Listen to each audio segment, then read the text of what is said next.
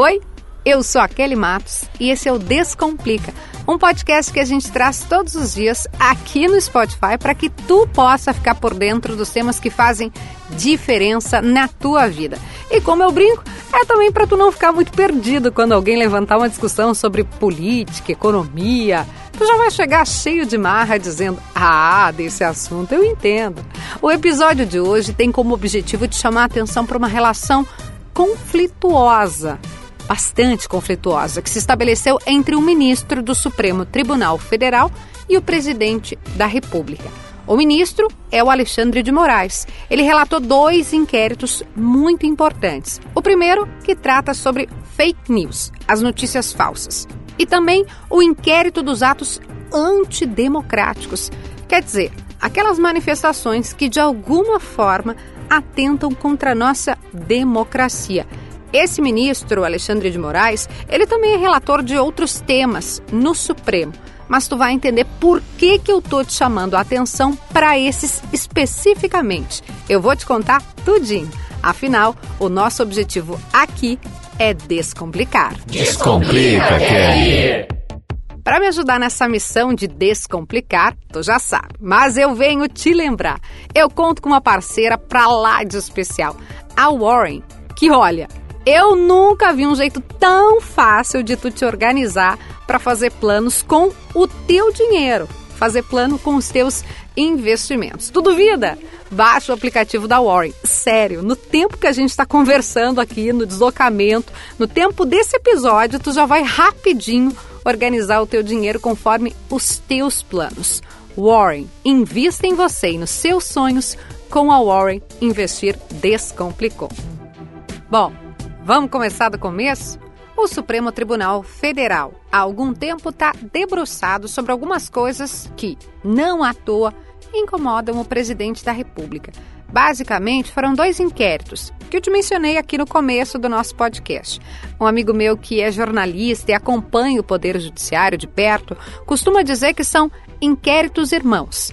No caso do inquérito dos atos antidemocráticos, a investigação tenta desvendar uma teia de vários atores. Tem desde blogueiro, influencer e até políticos mesmo, deputado, deputada, senador, que, em tese, atuam no sentido de atacar, ainda que de brincadeira, oi, a nossa democracia. Por exemplo, pedir o fechamento do Supremo ou do Congresso Nacional é uma atitude antidemocrática. A palavra democracia tem origem no grego, democratia. Primeiro, demos, que significa povo, e depois kratos, que significa poder ou forma de governo. Nesse sistema político, a democracia fica resguardada aos cidadãos o direito à participação política. Assim, a democracia é uma série de princípios que orientam a atuação dos governos para que esses garantam respeito às liberdades e cumpram a vontade geral da população. Quer dizer, em tese, é a vontade do povo que deve ser respeitada e não desse ou daquele cidadão, ainda que ele seja o presidente mais legal do mundo. Até aí tudo bem? Pois então, a investigação desse inquérito, relatado pelo ministro Alexandre de Moraes no Supremo, percebeu que essas manifestações antidemocráticas, que geralmente aparecem com força na internet e nas redes sociais, elas não eram assim, digamos, algo simplório, desorganizado, despretensioso, tipo quando tu junta tudo que tem na geladeira para fazer a janta, o sorobô. Pelo contrário, era uma receita que tinha ingredientes contadinhos, específicos.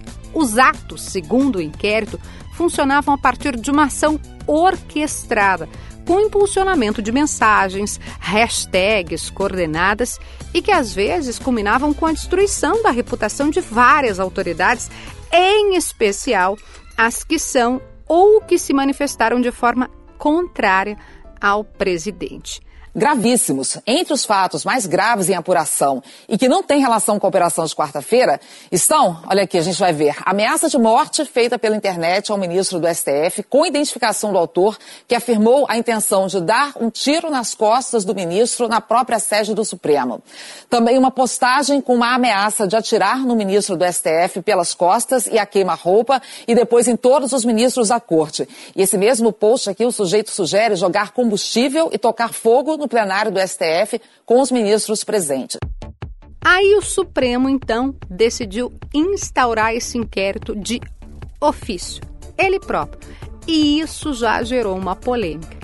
Eu trouxe aqui para o Descomplica o advogado Lucas Lazari, que vai nos contar por que, que teve gente que torceu o nariz para o fato do inquérito ter nascido de ofício. Oi, Kelly.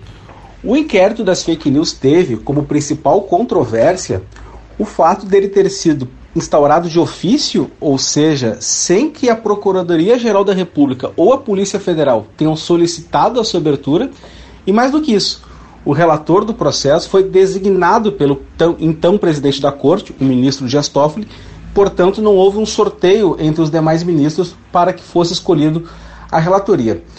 O ministro Toffoli assim agiu porque o regimento interno do Supremo prevê que quando acontecer infração à lei penal dentro das dependências do Supremo Tribunal Federal, poderá o presidente ou determinar a abertura do inquérito ou designar um outro ministro para essa função, e é com base nisso que o ministro Dias Toffoli designou o ministro Alexandre de Moraes para é, presidir, para relatar o inquérito das fake news.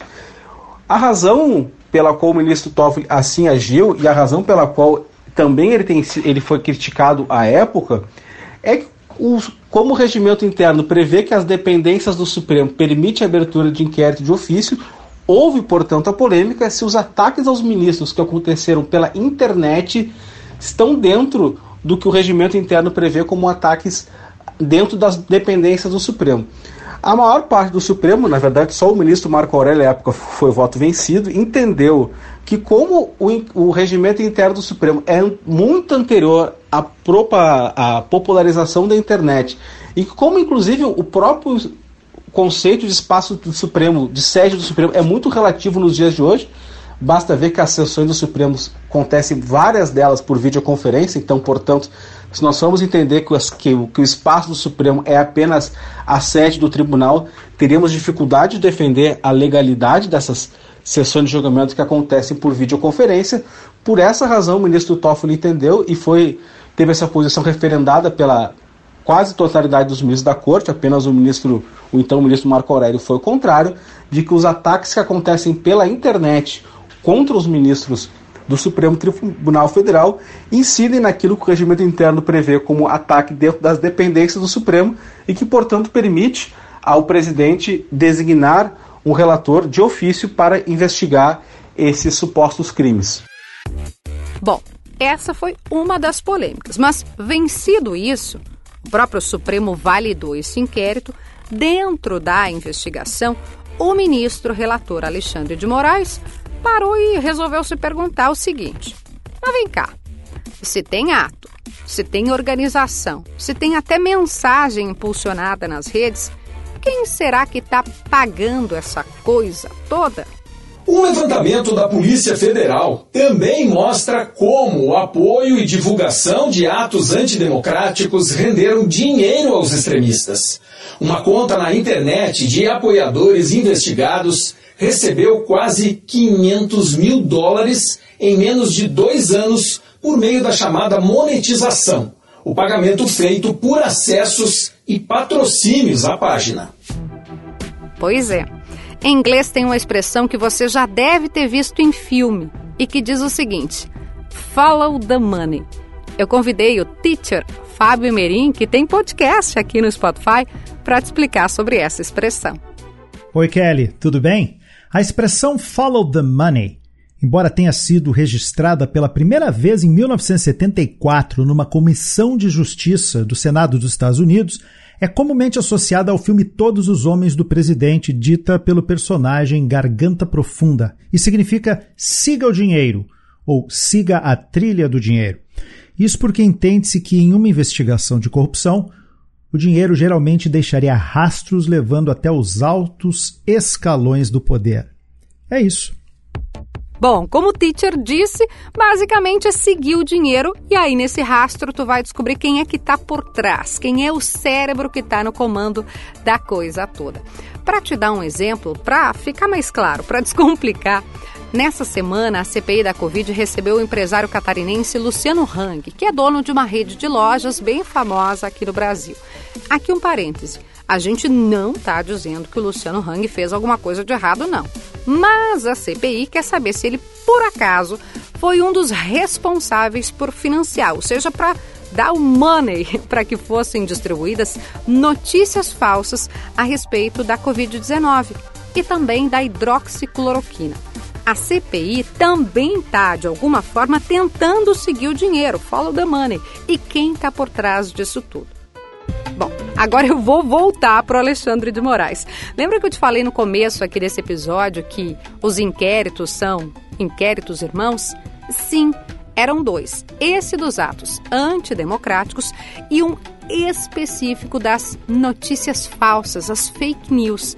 E tu reparou que talvez as duas coisas estejam interligadas, o ministro Alexandre de Moraes percebeu e escreveu em um dos seus despachos desse ano que, abre aspas, há fortes indícios e significativas provas apontando a existência de uma verdadeira organização criminosa de forte atuação digital e com núcleos de produção, publicação, financiamento e um núcleo político para atentar contra a democracia. Fecha aspas. E o ministro entende que os fatos são muito semelhantes aos dois inquéritos, nos dois inquéritos, e por isso determinou o compartilhamento das duas investigações. Ele percebeu condutas para desestabilizar e, por que não, destruir os poderes legislativo e judiciário a partir de uma insana lógica de prevalência absoluta de um único poder nas decisões do Estado. Aí você vai me perguntar, Kelly, onde é que tu quer chegar? Eu vou te chamar a atenção para um outro detalhe. Quem é que faz parte desse grupo? Bom, um monte de gente. Aliás, pessoas próximas, bem próximas ao presidente da República, Jair Bolsonaro. Um dos mais famosos que você vai lembrar é o ex-deputado federal condenado e preso no escândalo do mensalão, Roberto Jefferson. A ordem de prisão dele foi dada dentro do chamado inquérito da Milícia Digital, que é uma continuidade de outro inquérito que eu te contei antes, dos atos antidemocráticos. Dá para entender aí um pouco do porquê o presidente fica tão incomodado com o ministro Alexandre de Moraes a ponto de chamar ele de canalha e defender que ele seja enquadrado?